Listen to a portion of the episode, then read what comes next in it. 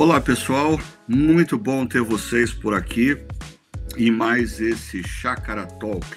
Nós estamos agora no Chácara Talk de número 98, quase chegando aí a, ao número centenário, né? E é muito bom ter a presença de alguns amigos e amigas logo pela manhã. Aí eu estou vendo aqui no nosso chat o João Carlos, a Cristiane, a Renata Fernandes. A Renata está de férias, mas está ah, junto com a gente aqui. Obrigado, viu, Renata? A Dona Ercília está com a gente, a Ellen, o Guilherme Tavares também, que está sempre aí nos acompanhando, a Mariana e todos vocês que estão já estão no nosso chat e, e vão entrar, por favor, fiquem muito à vontade para colocar suas perguntas, seus questionamentos, porque ah, no contexto da nossa comunidade Chácara Primavera, é, esse podcast ele tem por propósito aprofundar a discussão relacionada à reflexão do último domingo. Então, nós estivemos falando no último domingo sobre como Jesus ah, efetivamente se torna o Senhor das nossas vidas, da relação entre pais e filhos e filhos e pais, ou seja, quais as implicações a de Jesus ser Senhor da minha vida, na minha atitude como filho, na minha atitude como pai ou como mãe. Então, é, como quem nos trouxe a reflexão no domingo foi o pastor Silas e o pastor Tiago, aí eles estão aqui com a gente para responder todas as perguntas que vocês sempre quiseram fazer sobre o tema, mas nunca tiveram alguém competente suficiente para responder. Então, eles estão aqui hoje para responder só pergunta difícil, ok? Pergunta fácil hoje não vale. Tudo bom, Silas? Tudo bom, Tiago? Como é que vocês estão? Bom dia, Ricardo. Tudo bem? Bom dia, pessoal. Bom dia, Ricardo. Silas, é uma alegria. E o Silas está aqui para responder as perguntas difíceis. Não, na verdade, o Silas ainda está sob efeito da notícia de que ele vai ser avô. Então, ele ainda está em celebração. Né? Ah, ah, já, já é, é, já foi visitar a filha, filha, Silas, depois da notícia? Ainda não, ainda não. Não, não. deu para visitar. Mas, mas em breve, em breve. Joia. Bom, eu diria que esse foi um dos pontos altos da nossa reflexão no último domingo. Né? Eu nunca vi a comunidade reagindo à, à pregação de uma forma tão eufórica como quando Silas anunciou que vai ser vovô. Parece que todo o pessoal estava esperando por essa ocasião junto com você, viu, Silas? Para mim também foi uma surpresa. O objetivo era dizer que vale a pena, vale a pena ser pai, vale a pena ser ser pai e mãe. E, e eu fiquei surpreso também com a reação da comunidade. Eu, eu costumo brincar que se eu soubesse que ter neto era tão bom, tão bom, eu teria pulado os filhos ok? é boa. Aí, ó, tá chegando no nosso chat mais algumas pessoas que conhecem esse prazer de ser avô e ser avó. Estou ah, vendo a Zezé ah, entrando aqui com a gente. Também está com a gente a Elaine Teodoro, a Renata Boa Morte, o Livan, que sempre nos acompanha, a Adriana a Bolda, que mandou algumas perguntas bem interessantes, a Dinorá Maciel, a Carla acaba de entrar, e mais uma vez, fiquem à vontade para mandar suas perguntas pelo chat, é, para que eu possa passar aqui para o Tiago, para o Silas, e a gente venha a, a, a, crescer no conhecimento da palavra e na compreensão a, do que ela nos desafia a viver. E então, indo para o nosso tema da mensagem, é, relacionado a, a, pais e filhos debaixo do senhorio de Cristo, é, o pastor Tiago ele nos falou sobre a diferença entre honrar e amar os pais. E parece que é, algumas pessoas levantaram ah, essa dúvida, achando que é, não parecia tão consistente com a, a, a, prática cristã, honrar pais sem necessariamente amá-los.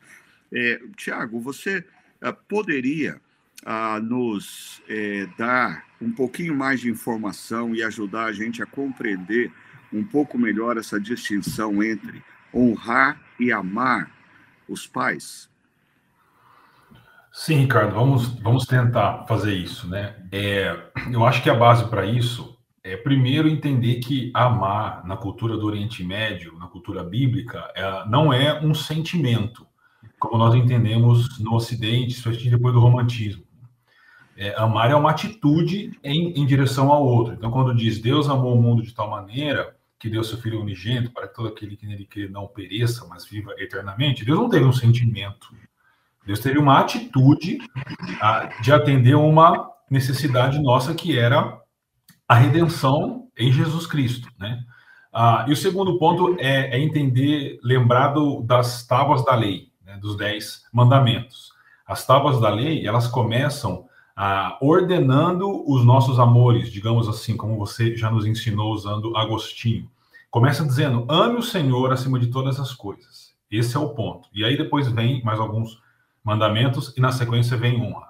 A palavra honra agora no Novo Testamento, que a gente estudou, a carta aos Efésios, ela traz a ideia de mostrar respeito a alguém, de se posicionar diante de alguém, mostrando para essa pessoa respeito, ah, dando honra para essa pessoa, valorizando quem essa pessoa foi e é, ah, e diante disso ajudando. Então, eu diria que assim, quando nós amamos alguém, nós estamos honrando essa pessoa de alguma forma também. Mas quando nós honramos alguém, necessariamente nós não estamos amando. Porque nós honramos pessoas, nós honramos a ah, pessoas que estão acima da gente, por exemplo, na empresa. O chefe da empresa, quando ele chega, a gente trata é, essa pessoa com honra. É porque ela merece honra, porque ela é. Ah, mas necessariamente a gente não ama. Então, é essa diferença entre amar e honrar. O que talvez não né, tenha soado estranho, e eu já imaginei que soaria, é, é o fato de que necessariamente filhos não precisam, ó, ó, não precisam não, mas é, eles podem não amar os pais por coisas que aconteceram ao longo da vida. É claro que não é o ideal. O ideal é que filhos honrem os pais e amem os pais.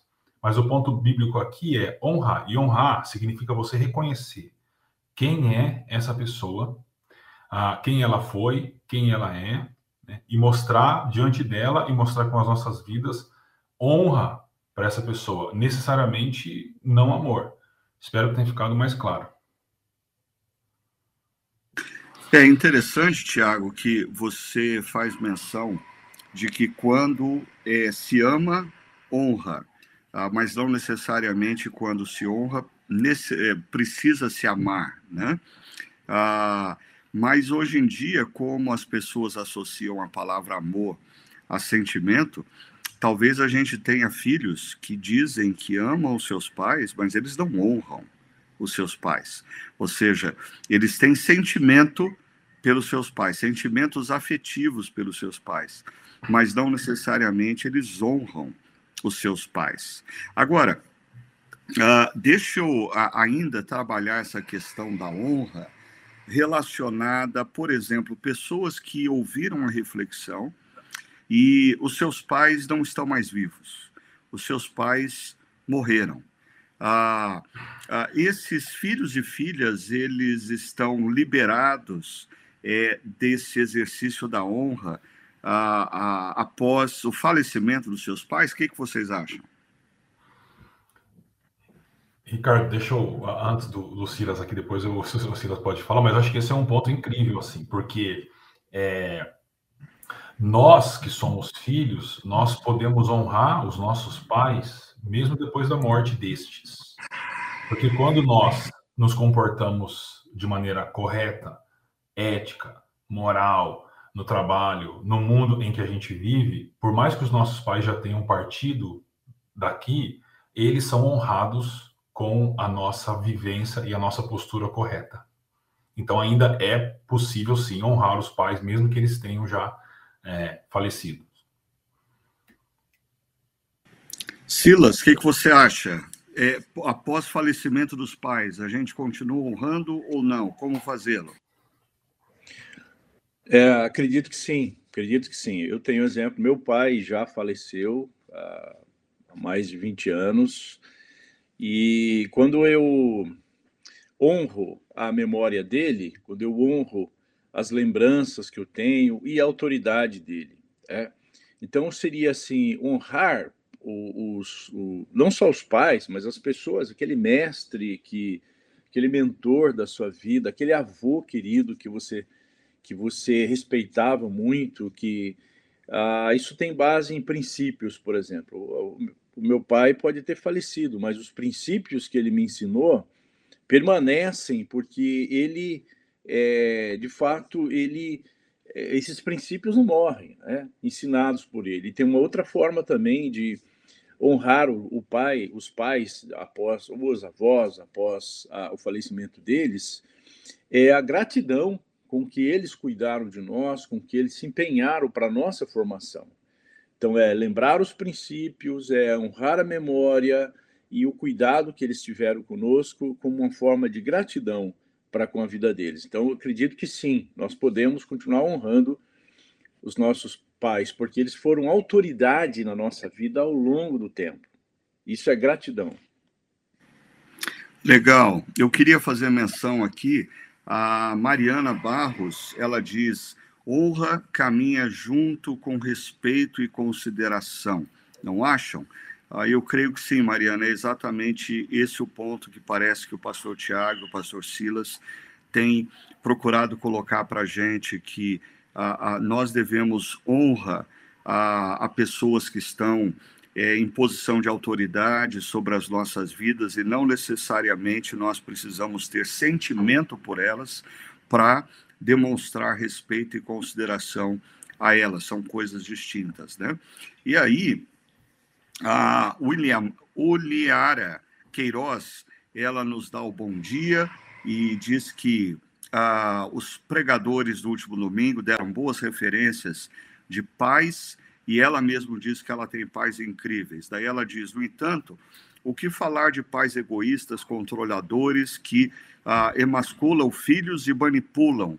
Ah, eu creio que esse, pastor Tiago e pastor Silas, eu acho que esse é o ponto que ah, muitas pessoas, ah, quando escutam falar sobre honra aos pais, é, ficam inquietas, porque ah, elas conhecem ou talvez tenham experiência ah, de pais que não, é, não, não tiveram uma relação baseada no que o texto bíblico fala, que é a instrução do Senhor. Ah, como filhos que estão de pais de, de debaixo de pais é, que não temem ao Senhor devem lidar com essa questão da honra. O que vocês teriam a nos dizer sobre isso? Quer começar, Silas, essa? Posso, posso sim. Vai Vamos lá. Bom, primeiro, a, o limite da obediência é a obediência a, a Cristo, ao nosso Deus. Então, a, tem o exemplo da história de, de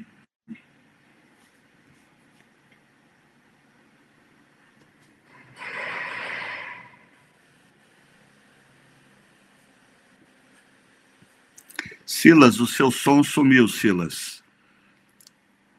Perdão, ele fechou sozinho aqui. Então começa ah, de novo, por favor. Começa de novo, vamos lá. Ah, eu tenho como exemplo o Daniel, lá da Babilônia. Né? Não tinha alguém mais excelente, obediente, submisso ao rei do que o próprio eh, Daniel. No entanto, quando obedecer ao rei, a autoridade na vida dele, significava desobedecer ao senhor da vida dele, que era o Deus Trino, é o, o, o nosso Deus, é, Daniel não obedeceu. É, e não, não, nem por isso ele deixou de desonrar, ele desonrou o rei, ele continuou honrando o rei, mas naquele ponto ele não podia obedecer. Em relação a, a pais abusadores, uh, eu me lembro de uma mensagem que você, Ricardo, pregou, uh, um certo. Eu até dei como dica lá os Dez Mandamentos, né? E você fala sobre o quinto mandamento. Há casos que, é, por exemplo, de pais abusadores ou de mãe que abandonou os filhos e deixou o pai criando sozinho por egoísmo e etc. Pais que não, não têm honra, não, não merecem honra. Né? é, a primeira atitude que você ensina lá nesse, nessa mensagem é perdoar os seus pais. Então, antes mesmo de falar em honra, nós temos que falar em cura, em perdão, cura da alma. Né?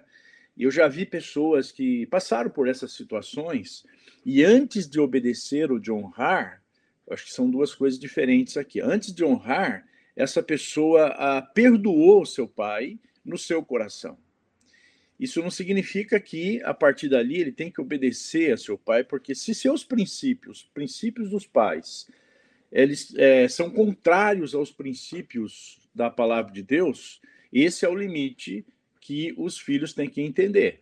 No entanto, isso não, também não dá autorização para não honrar e não obedecer os pais. Por exemplo, o meu pai, na experiência que eu contei, é, quando eu entendi que meu pai era autoridade na minha vida, é, eu mudei o meu comportamento em relação a ele, passei a honrá-lo. No entanto, meu pai não era é, evangélico, era um cristão católico assim nominal, não frequentava a igreja, mas eu honrava à medida que aquilo estava em sintonia com a palavra de Deus, com o que o Senhor havia eh, me ensinado ao longo daqueles poucos anos na fé.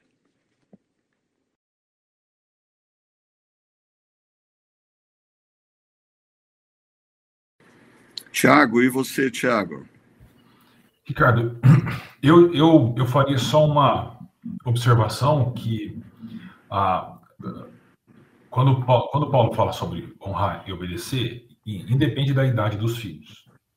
Mas há uma diferença entre aqueles filhos que estão debaixo do teto dos pais, digamos assim, são menores de idade, esses precisam honrar e respeitar, estão em um contexto diferente, e daqueles filhos que são adultos. Por exemplo, eu tenho meus pais vivos, graças a Deus, os amo e faço tudo para honrá-los, são excelentes pais e avós.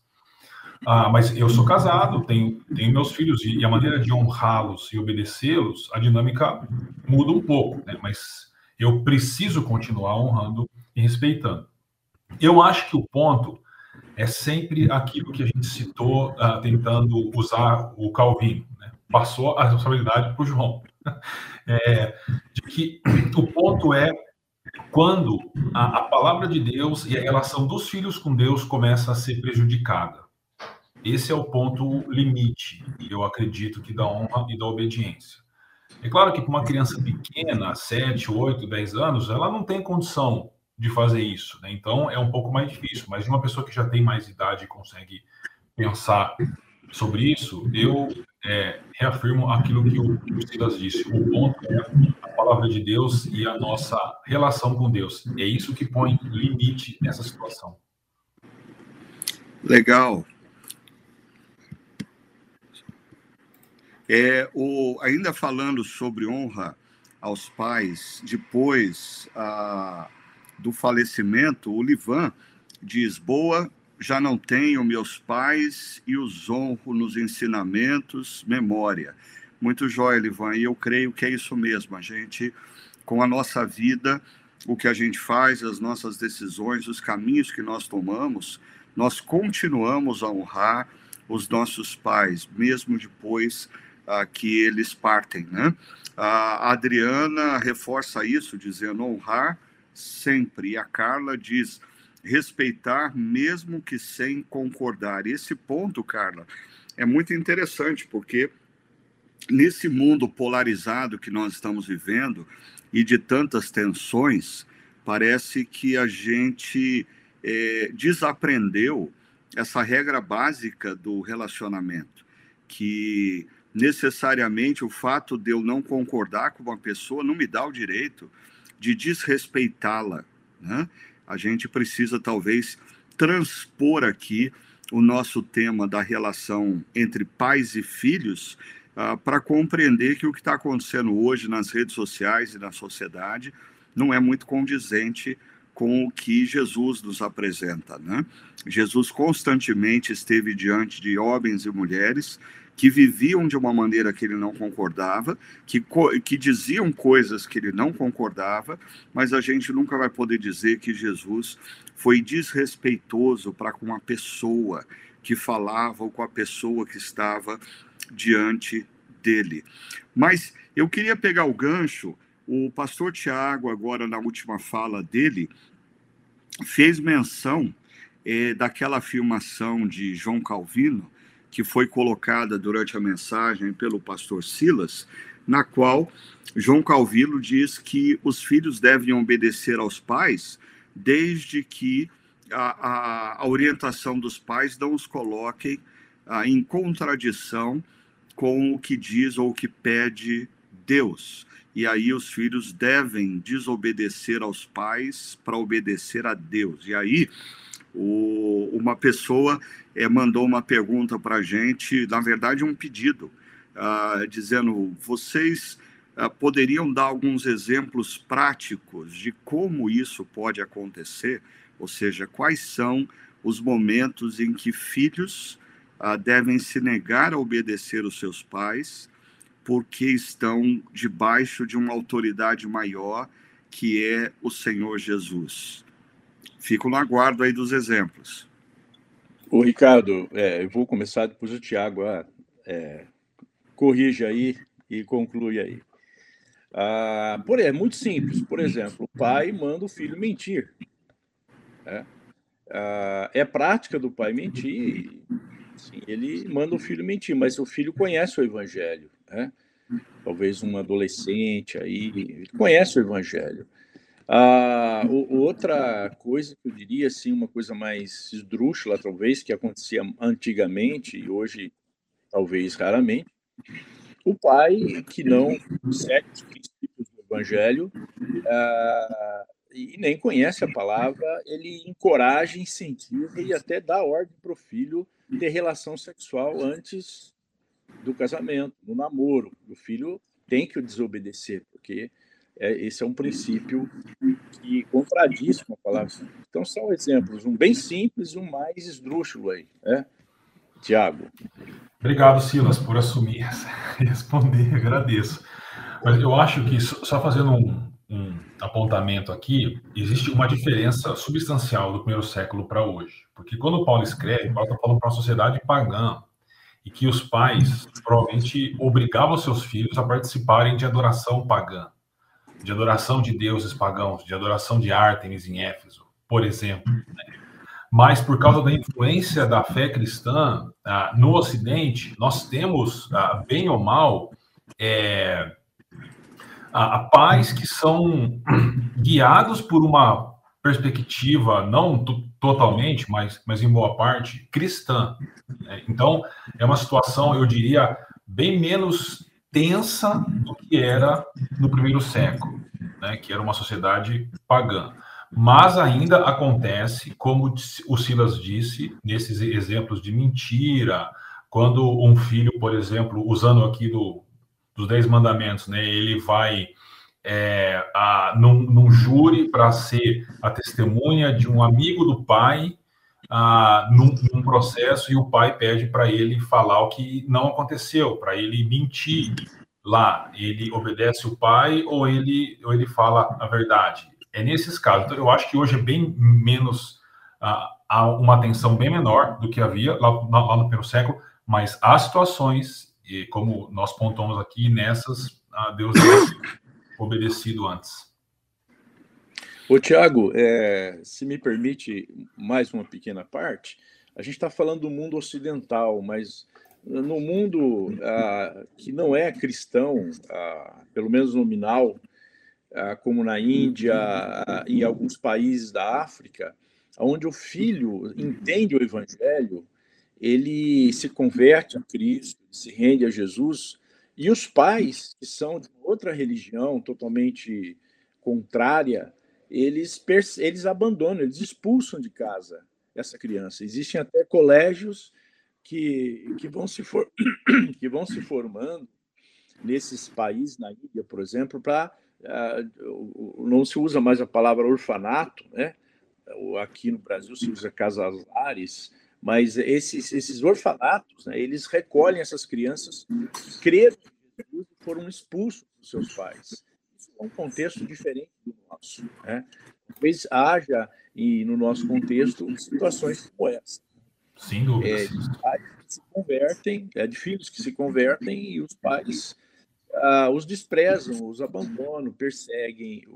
Não sei se abandona de casa, acho que não, mas é, de alguma forma eles perseguem os filhos, né? E aí é, existe a situação difícil. Na, na, nossa própria comunidade, nós temos um, um exemplo disso. É, se, eu não, não me lembro agora se é avô ou bisavô do Matui. A Matui é um diácono na nossa comunidade e ele, a ascendência dele é japonesa e ele conta que esse avô ou bisavô ah, no Japão era samurai. Aí o samurai tem toda uh, um vínculo com a religiosidade é, é, budista e uh, esse ancestral dele se converteu, uh, se converteu a Jesus, se tornou discípulo de Jesus. E quando ele tomou essa decisão, ele foi expulso da casa, ele foi expulso da família. É, e eu já ouvi nos encontros aí de plantadores com plantadores de várias partes do mundo, como isso é muito comum ah, em determinadas regiões da Índia, ah, no mundo muçulmano, né, ah, e, e, partes rurais da China, quando uma pessoa opta por Jesus, ela está rejeitando na, na cultura religiosa local, ela está rejeitando a família e ela perde completamente os vínculos familiares e não tem mais nem mesmo o direito de usar o sobrenome da família, ou seja, é uma tremenda ruptura. Né? Mas deixa eu fazer menção aqui a, a mais uma fala da Uliamara Queiroz. A, ela agradece as observações que foram feitas, mas ela a, diz é, que ela está fazendo menção de pais, inclusive cristãos, que adoecem, controlam os filhos e alimentam dependência emocional, mesmo sendo cristãos. Ah, eu queria é, dizer para o Liamar e todos nós, eu, eu, uma frase de um professor do Regent College chamado Paul Stephen, ah, sempre marcou muito a minha vida enquanto pai. Ah, o Paul Stephen diz que filhos são presentes de Deus a pessoas imaturas para nos convidar à maturidade. Né? Ah, e, e, eu vejo uma sabedoria tremenda ah, de Deus no ciclo da vida, porque enquanto filhos, nós somos alvo do amor dos nossos pais. Mas aí, quando nós nos casamos, nós precisamos aprender a amar o nosso cônjuge, mas eu sempre brinco que assim é o amor ao cônjuge é, diante do último pedaço de, de pudim representa ah, os dois comerem juntos o último pedaço de pudim. Uma colherada para um, uma colherada para o outro. Agora, quando os filhos chegam, os filhos nos desafiam a um novo nível de amor, porque amar os filhos é você pegar o último pedaço de pudim colocar diante do seu filho e aprender a ter prazer no prazer do outro, ou seja, é um outro nível de amor, é um nível uh, distinto do amor ao cônjuge. Então, o Ilhamara, de fato, uh, criar filhos é um desafio constante à maturidade. O problema é que nós vivemos numa sociedade uh, que tem como obsessão, a eterna juventude. E aí alguns pais, apesar da idade avançada, não amadurecem emocionalmente e além de fazerem mal para suas próprias vidas, fazem mal também para os seus filhos, porque filhos precisam de pais maduros que os orientem ao longo da vida e pais maduros não são dependentes ah, do carinho e da admiração imediata dos seus filhos. Por isso, eles têm liberdade para dizer não, para disciplinar, mesmo quando aquele filho pequeno ou talvez adolescente ah, grita em resposta a, a, a, ao nosso posicionamento contrário ao que ele quer. Né? Quando o filho diz, eu não vou mais te amar, ou eu não te amo mais. Pais imaturos a via de regra, fogem desses confrontos. Mas nós precisamos crescer na direção da maturidade para poder orientar os nossos filhos, como diz o texto que o pastor Tiago e o pastor Silas nos ensinaram, na instrução do Senhor. Agora, a Renata Fernandes, ela diz assim: penso que mesmo pais imperfeitos devem ser honrados, no mínimo, porque nos deram vida. E é interessante a Renata colocar isso, porque eu que já criei os meus filhos, hoje eu vivo uma outra dimensão diferente, talvez, do pastor Tiago e muito próxima da do pastor Silas, né? A gente tem consciência da nossa imperfeição. A gente tem consciência de que a gente não fez ah, tudo certo. No entanto, eu sempre falo para os meus filhos: olha, eu não fui tudo aquilo que ah, vocês talvez esperassem de um pai, mas eu, eu fui o melhor que eu poderia ser. Eu me dei ao máximo, mas ah, como seres imperfeitos, o máximo não, não é suficiente para alcançar a perfeição. Então, a gente precisa olhar para essa relação com graça. Tantos filhos já criados precisam olhar para os seus pais com graça, como às vezes os próprios pais precisam olhar para trás, identificar os seus erros, mas se lembrar que o nosso Deus é gracioso, ah, ah, para com eles também, pais imperfeitos, né? Agora, tem aqueles que não estão na mesma fase que eu estou e estão no fronte da batalha, tendo que criar filhos. E a Bianca, ela justamente faz essa curva na nossa conversa. Ela diz: eu não tenho exatamente dificuldade em honrar meus pais, tenho inclusive temor. Entretanto, tenho sim dificuldade em saber como atuar na correção do meu filho. Ah, é um desafio diário. Como disciplinar? E aí, ah, Pastor Tiago, como disciplinar além do restringir o videogame? E quando ah, o problema, a criança não está ainda na idade de videogame. Silas, resgata para gente como que foi essa relação ah, ah, com os seus filhos, como ajudar a Bianca e outros pais que estão no fronte da batalha nesse exato momento. Oi, Bianca. É, muito bom, obrigado pela sua pergunta. Eu me lembro de uh, um conselho que a gente pediu para um presbítero, que tinha idade de ser meu pai, né? E aí a gente tinha filhos pequenos, era difícil mesmo. E esse presbítero disse: Olha, fique tranquilo, só vai piorar. Ah, o que ele estava querendo dizer? Que é uma arte difícil. Né? Por quê? É difícil para nós, brasileiros, dizer não. Né? Colocar limite. É difícil a gente exercer autoridade. Mas é, é, como fazer? Como fazer? À medida que você se torna discípulo de Jesus e conhece princípios e valores, sabe que é certo e errado, ah, você, você não pode, não tem, não tem o, o direito de deixar de ensinar a, a seu filho através da correção. Quero dar um exemplo. Aqui em Campinas, um tempo atrás, talvez uns 20 anos, 30 anos atrás, a gente corria nas avenidas, 80 por hora, era assim, é incrível. Aí a prefeitura começou a colocar limites, radares, né? E a gente continuou andando a 80 e levando multa. E isso doía no bolso. Né? Hoje as pessoas, principalmente ali a, próximo ao Taquaral, a Lagoa do Taquaral, as pessoas andam mais devagar, porque doeu, doeu, disciplina precisa doer em alguma coisa, senão a gente não aprende. E se, e se não a, a, se a gente não ensinar, uh, no futuro os filhos vão fazer a gente passar vergonha. Né? Então, Bianca, é difícil mesmo, mas a dica que eu dou é esteja uh, em oração pelo seu filho, amando o seu filho, e não deixe transbordar, não deixe transbordar a ira, mas antes aplique a disciplina que é colocar limite, é ensinar, educar, ainda que doa para ele, com certeza. Eu lembro do meu pai, quando disciplinava, ele dizia que doía mais para ele do que para nós. E é verdade isso. Então é difícil, Bianca, mas a gente tem que perseverar, porque vale a pena.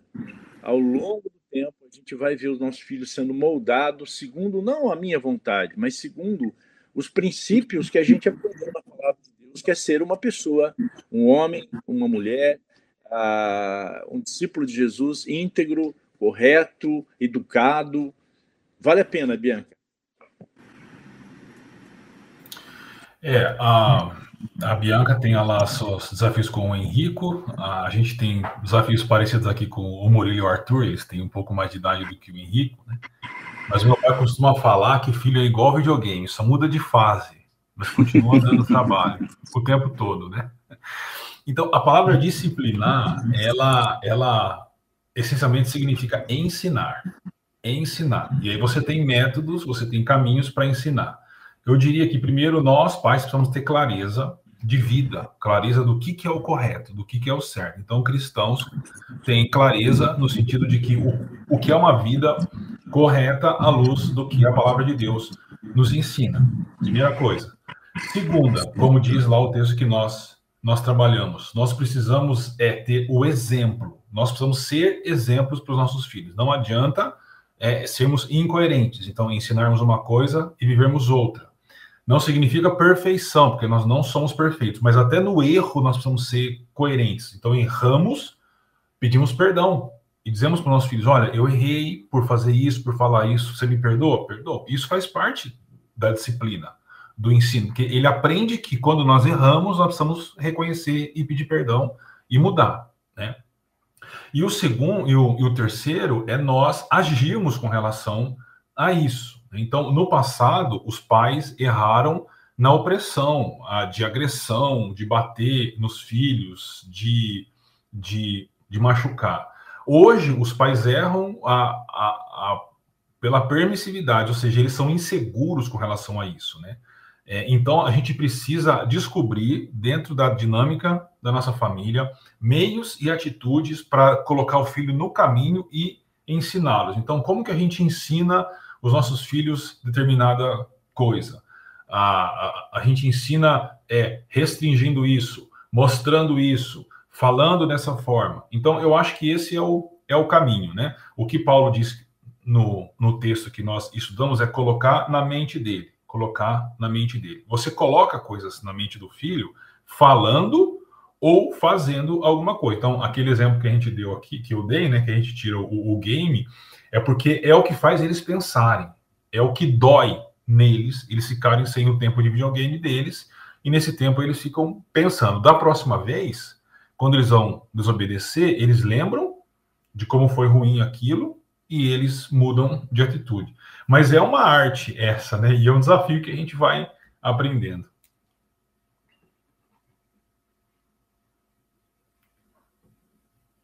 Deixa eu dar o meu pitaco sobre esse negócio de disciplina, né? é, só acrescentando é, dois pontos aí aos jovens pais, ok? Ah, primeiro, eu acho que a gente precisa ter em mente que a, a palavra disciplina, como o pastor Tiago mencionou, é, tem um sentido de ensino, é um, é um processo pedagógico. E dentro desse processo pedagógico, existem diferentes níveis. Né? Talvez o primeiro nível ah, diz respeito a você ser exemplo. O segundo nível diz respeito a você ensinar, você verbalizar, você clarear ah, o que você quer transmitir para a criança. E aí, você vai trabalhando os diferentes níveis e o último nível, o último nível, ah, talvez envolva o que nós conhecemos como disciplina física, ah, o que nada tem a ver com agressão física, ah, nada tem a ver com espancamento. Então, eu diria que dentro dos níveis da pedagogia paterna, materna, existem diferentes níveis. E eu tive três filhos, e eu tive que aprender a lidar as duras penas ah, como a personalidade de cada um às vezes demandava de mim ah, ir até o último nível. mas dependendo da personalidade, eu não precisava chegar nesse último nível da pedagogia paterna ou materna. Então, citando como exemplo a minha filha Luísa, que hoje é uma preciosidade, tem abençoado várias pessoas, principalmente jovens mães, jovens esposas. A, a Luísa sempre teve uma personalidade mais próxima da minha. Então, ela sempre foi desafiadora, desde assim, dos dois anos de idade, eu me lembro de situações, a gente na rua, aí precisava atra atravessar a rua e a gente dizia, Luísa, dá a mão aqui para o papai e para a mamãe. E ela encolhia a mãozinha e dizia, não, não, eu vou sozinha. Então, a gente precisou, em algumas situações, lidar com mais rigor com a Luísa devido à personalidade dela. Já o Levi, o Levi sempre foi da paz, sempre foi pacífico. Né? Agora, perceba, quando Levi fazia alguma coisa errada e a gente dizia assim para ele: vai para o seu quarto, você vai ficar de castigo no seu quarto.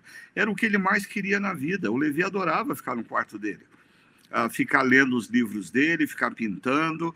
Uh, uh, então, você precisa perceber que o tipo de disciplina que você imprime no seu uh, na relação com seu filho ou com sua filha, pode, na verdade, ser um prêmio para ele.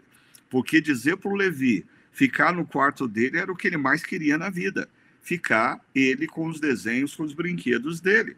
E, por fim, a Lígia, ela, a minha filha mais nova, a Lígia uh, sempre foi uma pessoa de mais toque. Naquele livro, As Cinco Linguagens do Amor, a linguagem do amor da Lígia era o toque físico. Então, eu e Sônia percebemos que assim a, a, a disciplina física para Lígia era ia na contramão de como ela efetivamente se sentia amada.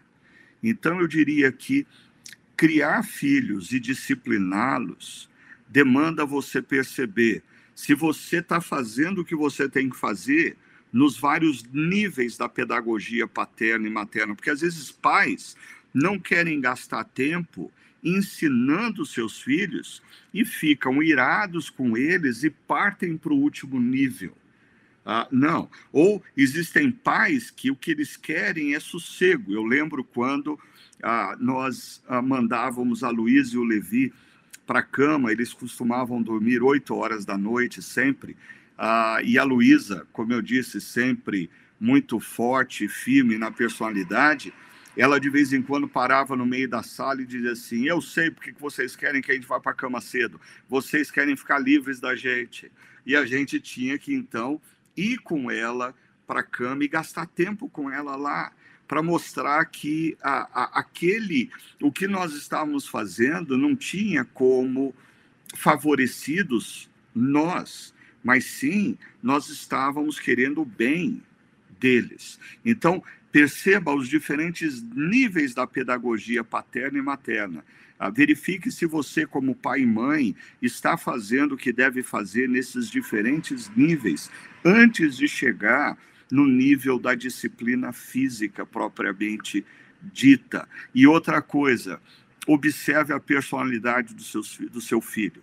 É, é um crime você ouvir a experiência de um pai e querer reproduzir na sua relação com seu filho, ou ouvir a experiência de uma mãe e querer reproduzir na relação com a sua filha ou filho, porque filhos são pessoas e pessoas têm personalidades diferentes. Logo, você precisa é, é, é, ter a arte de descobrir como lidar com essa, com cada um deles. Agora falei demais. Eu vou trazer aqui o ponto é, que o Livan é, levanta. Ele faz menção a, da Uliara ah, que diz que ela estava falando para a gente de casos de abuso, né? E ele diz existem casos extremos que leva talvez à ruptura. Lembrando que a maioria dos abusos infantis ocorrem em casa. Talvez os tios, avós, adolescentes possam se tornar os pais. Então, ah, ah, vamos, vamos, vamos colocar aqui algum, algumas balizas orientadoras, né? uma coisa é quando nós falamos de pais que erram porque são imaturos. E nós não estamos falando necessariamente de abuso, abuso emocional, abuso físico. Nós estamos falando de erros por imaturidade. Ah, o caminho para isso ah, é ah, pessoas mais experientes, talvez os avós, talvez tios, talvez irmãos em Cristo, conversar com esse casal e orientá-los numa outra direção. Né? Agora, quando nós estamos falando de abuso emocional e físico contra a criança, aí nós estamos falando de crime. Então, daí, pessoas próximas precisam sim intervir de maneira ah, mais objetiva. Nós não podemos, como cristãos, nos omitir diante de determinadas situações. Eu queria ouvir o pastor Silas e o pastor Tiago sobre essa, essa questão que, que é muito comum hoje em dia, que é quando envolve abuso emocional, abuso físico, mas só dando um passo atrás, fazendo essa distinção. É, porque eu acho que existe outro risco também de pais estarem querendo educar os seus filhos e orientá-los e a criança hoje é muito informada e ela passa a tratar isso como um abuso à personalidade dela e reivindicar uma liberdade quando ela não tem ainda maturidade para ter a liberdade. O que vocês poderiam nos ajudar para distinguir isso aí? O que, que é a, a, o pai e a mãe que, apesar das suas imperfeições, estão tentando imprimir a, a pedagogia paterna, materna e o que se torna abuso à criança, seja emocional, seja físico? Olha, a Estatuto da Criança e do Adolescente garante, é, ainda que no papel, o direito da criança, da segurança da criança. Então, a, a, diante de um pai abusador, sobretudo o abuso sexual, né, é, tem, que, tem que se proteger a criança. Tem que se proteger desse que deveria, deveria proteger a criança, cuidar da criança e gerar um clima de segurança, saúde emocional, saúde física. Então é preciso, ah, o Ricardo falou, isso é um crime, isso é um crime é, esse pai ele não está cumprindo a missão dele, com certeza ele vai ser punido por isso em algum momento, pela lei ou pela justiça. Mas essa criança precisa estar sob o cuidado, sob a guarda de, de avós, de tutores que possam é, dar essa segurança para essas crianças. E esses merecem ser honrados também. E depois eu gostaria, Ricardo, também de falar de crianças. É muito, foi muito bom você ter colocado essa, essa questão de cada filho, e a Ellie coloca aí o aspecto das filhas gêmeas, diferente. Né? Foi muito bom você ter colocado que cada criança, cada filho, ele tem, ele tem uma personalidade diferente. Isso é puramente, não podemos tratar cada um do mesmo jeito. Né? Mas depois, assim, a gente pode até comentar daqueles filhos que são extremamente iracundos, em que os pais não dão conta ah, sem alguma ajuda de cuidar desses filhos. Não, não pode deixar para depois, não, Silas. Se você tá quer falar sobre isso, fala agora. Vamos embora. É, tem um livro ah, que eu li um tempo atrás chamado Filhos em Perigo, do Ross Campbell é, desarmando o poder destrutivo da raiva nos seus filhos. E ele fala assim de, de filhos, ah, às vezes naturalmente na vida, a, a, carência não suprida desse filho. Isso não quer dizer que o pai não, não tenha nutrido, mas que esse filho de alguma forma ele se sente muito ah, ah irado, com raiva na vida, né? Mas o que ele fala aqui é que esses filhos ainda são imaturos e não pode compreender e até mesmo com seus comportamentos inaceitáveis, quando reagem com raiva, as crianças estão perguntando. É, então, estou indo no, no, no, ponto aí, no, no foco, no ponto principal, que diz: as crianças estão perguntando o tempo todo na sua alma, Você me ama? Me ama o suficiente para me aceitar e não desistir de mim? Então, nessa questão das diferenças, aí os filhos diferentes, eles estão sempre perguntando: Você me ama, pai? Você me ama, mãe?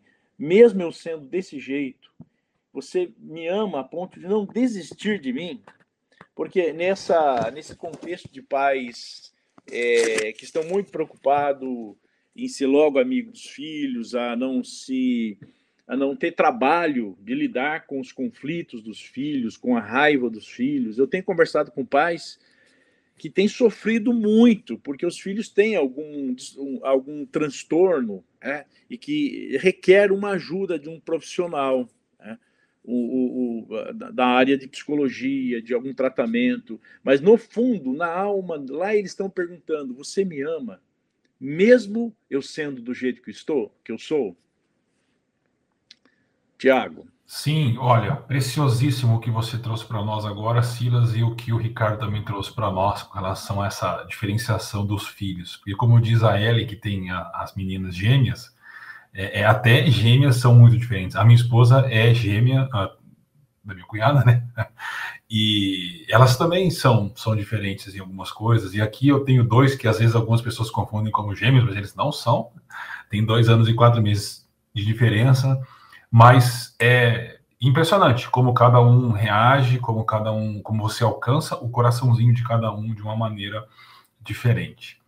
Agora, é, respondendo àquela pergunta do Ricardo, é importante lembrar que no primeiro século e antes disso, crianças eram tratadas assim quase como animais. Né? Então, se uma criança nascesse e ela não fosse é, é desejada ou aceita pelo pai, o pai poderia colocá-la lá na floresta para ela ser uh, alvo de um animal e foram encontrados escavações em casa que tinha uma portinhola. Então a pessoa colocava a criança do lado de dentro, virava para o lado de fora e ela ficava do lado de fora lá. Se alguém quisesse passar para pegar, pegava. Então esse cuidado com crianças ele surge com a fé cristã, valorizando o ser humano e a criança. Né, indo contra o aborto, cuidando de crianças que eram abandonadas, a igreja sempre acolheu e cuidou delas. Posto isso, é, é, é importante o que o Ricardo traz para nós. Abusos desse jeito são crimes, devem ser denunciados e as crianças devem ser preservadas. O que a gente estava discutindo na mensagem e aqui na maior parte do tempo é como que a palavra de Deus instrui pais a criarem filhos de maneira correta, porque essa questão de abusos, isso aí não tem muito que discutir, né? É, o Estado está aí para isso, a polícia está aí para isso e a justiça está aí para isso. Para terminar, mas quando nós é, obedecemos aquilo que a palavra de Deus nos ensina, nós encontraremos o equilíbrio de ensinar os nossos filhos, não com opressão, mas também não com permissividade. Eu acho que esse é o nosso drama hoje, encontrar esse equilíbrio de sermos rigorosos no bom sentido da palavra e também é, instruirmos os nossos filhos. E aí é o desafio de sempre obedecer ao que a palavra de Deus nos ensina, como a gente terminou a mensagem, né? Como fruto de sermos cheios do Espírito Santo, cheios do Evangelho, cheios de Jesus, e assim nós conseguiremos cumprir o nosso papel, que é um papel árduo, mas é uma das, das missões mais especiais que alguém pode ter. Né? Legal, vamos ver se eu consigo falar aqui. É, uma obra bem do lado aqui de casa resolveu fazer o barulho medonho justamente agora. Mas assim, é, é, eu queria pegar esse gancho a que nós estamos trabalhando de crianças que vivem relações abusivas e talvez transportar isso para um outro problema bem contemporâneo, que são ah, casais que estão começando a vida conjugal e tendo que criar filhos, sendo que eles não tiveram a referência uh, de casamento, não tiveram uma boa referência de figura uh, uh, masculina ou feminina, ou seja, são os filhos do divórcio que estão agora casando e tendo que criar filhos sem nunca terem tido uma boa referência de pai e mãe dentro de casa. Isso é um tremendo desafio. E como resolver isso? Ah, eu estava numa conferência alguns anos atrás e um, um, um historiador que estava comigo num painel, ele acendeu uma luz na minha mente quando ele disse assim: Olha, esse negócio da gente pensar sempre em família quando a gente lê o texto bíblico, de forma nuclear, papai, mamãe, filhinho e filhinha, não é bíblico, na verdade, porque a família bíblica é uma família muito grande, é uma família que mora numa mesma região geográfica, é pai, mãe, filho, filha, tios, tias, avós, a, a, todos cercados. A, família bíblica ela é composta por aproximadamente 70, 80 pessoas. E qual a implicação disso? Esse historiador dizia: quando numa família como essa, o pai falha, a criança tem outras figuras femininas para inspirá-la. É o avô, é o tio, é, é até o irmão mais velho, numa família que tem oito, nove, dez filhos. Agora, na família moderna, quando o pai falha, desmorona na criança tudo que ela concebia como figura masculina, por quê? Ah, porque ela não participa dessa família maior. Aí eu perguntei para esse historiador, mas como a gente resolve isso vivendo no contexto contemporâneo? Ele disse: a igreja precisa se tornar essa família estendida.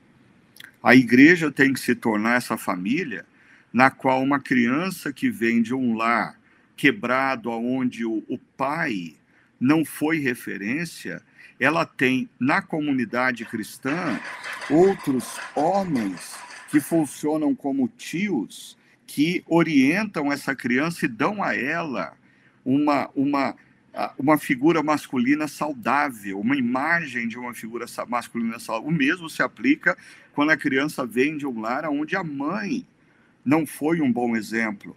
Na comunidade cristã, ela pode ter relação com mulheres maduras, que são exemplo para a vida dela e que a inspire a crescer em saúde. Por isso, eu queria terminar esse podcast resgatando esse conceito que anos atrás foi tão importante na Chácara Primavera, que é o conceito da igreja como família estendida. Nós vivemos num mundo aonde famílias estão fragmentadas, aonde pais falham enquanto homens e como pais. Mães falham enquanto mulheres e enquanto mães. No entanto, como comunidade cristã, se nós vivemos debaixo do senhorio de Cristo, nós podemos oferecer para crianças e adolescentes a, a, a imagem do que significa ser um homem que segue a Jesus, do que significa ser uma mulher que segue a Jesus. E aí eu termino a, a Hillary Clinton, a, quando então era a primeira dama nos Estados Unidos, ela fez uma viagem à África e ela voltou com uma frase que se tornou famosa. Ela percebeu que na cultura africana você precisa bem mais do que um pai e uma mãe para educar uma criança. Ela dizia, a frase africana diz: você precisa de uma tribo inteira para educar uma criança. E eu diria que nós estamos precisando resgatar isso, porque aqueles que estão criando filhos sabem da dificuldade de comunicar princípios e valores cristãos quando eles, do lado de fora do lar, não têm o reforço desses valores e princípios cristãos. Mas a comunidade pode ser esse espaço onde a criança ou adolescente vê em outras famílias os mesmos valores que os seus pais ensinam, mas esse é um desafio muito grande a ser construído. Eu queria passar para o pastor Tiago e o pastor Silas para um desafio final sobre esse tema e assim a gente vai caminhar para o fim de mais esse podcast. Vai lá, Tiago. Deixa o vovô falar por último aqui. Bom, é, eu acho que esse conceito que o Ricardo trouxe de família estendida é, faz muito sentido e é muito importante, porque aqui em casa nós estamos no desafio de criar crianças, é, uma criança ainda e um que já é pré-adolescente, né? E, realmente, assim, às vezes você olha para o lado, parece faltar é, orientação e suporte para isso, e a gente encontra em pessoas que estão caminhando com a gente. Então, a gente tem participado de grupos pequenos que, que tem pais também com crianças, e a gente fica, um apoia o outro, um sustenta o outro nesse momento. Né? É, mas eu acho que o desafio aqui final é a gente trocar o chip, eu diria. Né? Então, pais e filhos foram são ensinados pela cultura secularizada de que como nós devemos ser pais, como nós devemos ser filhos, como devemos lidar com a autoridade, mas a palavra de Deus ensina um outro caminho. E é fato que o jeito que a cultura ensina é, fracassou. É só olhar para o nosso mundo, é só olhar para a nossa sociedade. Então nós precisamos é, ouvir aquilo que a palavra de Deus diz, e como disse a série, né? Quem é o Senhor? e nos submetermos obedecendo ao que Jesus nos ensina através da sua palavra. Esse é o desafio. Brilhante, Ricardo, essa conclusão que, que você coloca aqui da comunidade. Né? Essa é a razão porque pais é, acham que é muito difícil, é assim, extremamente difícil, e acabam até se separando, porque ah, quando deviam se unir é, para educar seus filhos, eles, eles acabam querendo a liberdade pessoal ou seu autono, ser autônomos. É, mas quando você fala da comunidade, eu me lembro, a minha esposa, ela me lembro quando, como nós, eu e a Raquel, educamos nossos filhos. Eu estou a 150 quilômetros da minha família e, como pastor, todo final de semana a gente está trabalhando, não pode estar com a família. Né? E a minha esposa, é, ela, ela foi criada longe, assim, a, muito longe da, dos seus familiares. Ela é filha única. Né? E então nós fomos criados distante da nossa família maior, do nosso clã, digamos assim, tanto meu como dela. E aí entrou a igreja. Uh, eu já citei aqui o, o, conselho que um presbítero me deu. Uh, a gente poderia citar enormes, enormes ajudas que a comunidade da família estendida ao longo da educação dos meus filhos foram importantes. Esse é o desafio que eu quero te dar. Você não precisa, é, se o piano é pesado, não dá para carregar sozinho. Você precisa de mais, mais pessoas te ajudando. E a comunidade, no contexto todos do ensino, princípio, grupo pequeno, eu tenho percebido que isso acontece. As pessoas se sentem seguras e cuidadas, se sentem amadas e orientadas. Então, esse é o desafio que eu quero passar para todos vocês. Use esse essa estrutura que Deus deu para nós criarmos, educarmos, formarmos os nossos filhos. O contexto da comunidade. E, finalizando, jamais desista, jamais desista e dê a impressão que você desistiu dos seus filhos, apesar de todo o trabalho que eles vão dar. Porque eles vão se sentir amados e eles vão expressar no momento certo honra e uh, estar ao lado de vocês e seguir o que vocês ensinaram com toda certeza. Então, jamais desista de seus filhos.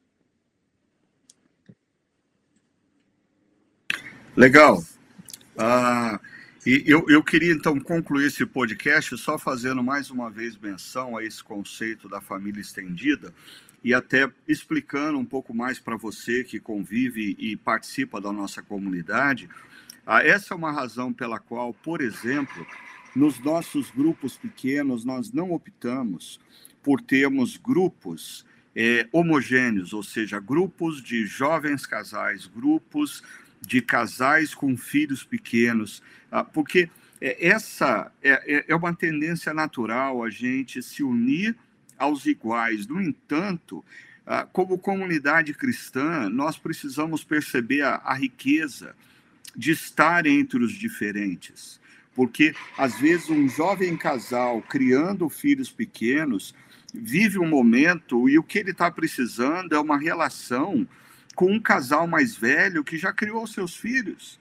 Da mesma maneira, esse casal mais velho às vezes está sozinho na cidade porque os seus filhos se mudaram para uma outra cidade e são saudosos dos seus netos, e de repente esse jovem casal pode passar uma tarde de sábado na casa desse casal mais velho e alegrar a vida daquele, velho, daquele casal de velhos, ou seja, isso enriquecendo, existe uma troca. E aí, Uh, eu, eu, eu fiquei perturbado de terminar esse podcast sem fazer menção a, ao que o Paulo Cavalcante Filho colocou. Ele diz: Bom dia, queridos. O que dizer e fazer quando o filho adolescente de 16 diz que não quer ir aos cultos? Obrigar ou negociar? Eu queria dizer primeiro, é claro, a, o caminho é a negociação, mas aí eu queria fazer uma aplicação da família estendida, porque talvez pais que possuem filhos ah, na faixa dos 15, 16, 17 anos poderiam se envolver nessa causa com Paulo. Como?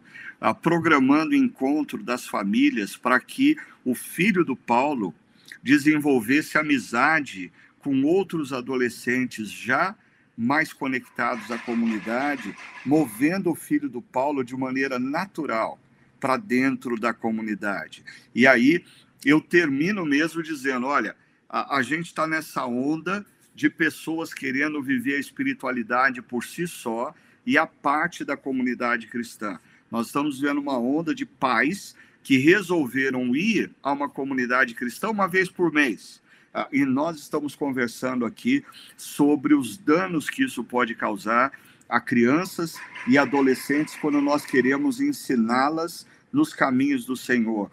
Eles precisam de conexão comunitária, eles precisam de família estendida, eles precisam de amigos que compartilhem da mesma fé que eles compartilham. E parte da responsabilidade que pais assumem ao batizar seus filhos é eles prometem diante de Deus e diante da comunidade que eles vão levar os seus filhos à comunidade cristã até que estes se tornem adultos e aí eles não tenham mais controle sobre as decisões deles. Então, termina esse podcast desafiando você a pensar como fazer da sua igreja local uma real família estendida no mundo que nós vivemos com tantas batalhas, nós vamos precisar bem mais do que uma família nuclear para criar uma geração de filhos e adolescentes que amam a Jesus acima de todas as coisas e vivem os valores e princípios do reino de Deus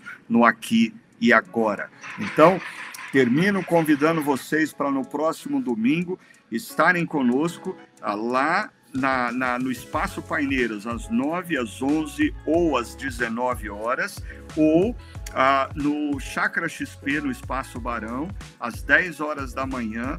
Nós vamos continuar essa série e agora falando sobre o senhorio de Cristo no relacionamento conjugal. Aí a coisa vai pegar mesmo, ok? Eu quero estar por lá para ver o que vai ser dito e eu vou estar aqui no podcast segurando a onda das perguntas que vão emergir. Que Deus abençoe grandemente cada um de vocês e dê a todos vocês uma excelente semana. Deus abençoe.